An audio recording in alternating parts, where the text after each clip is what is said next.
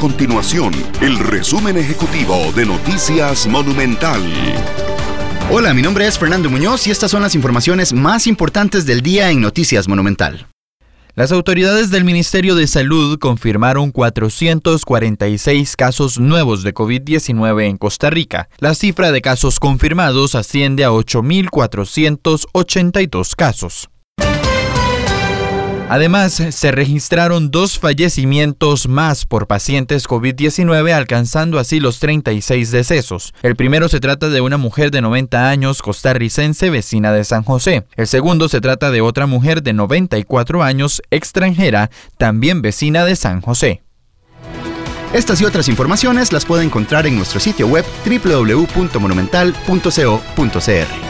Nuestro compromiso es mantener a Costa Rica informada.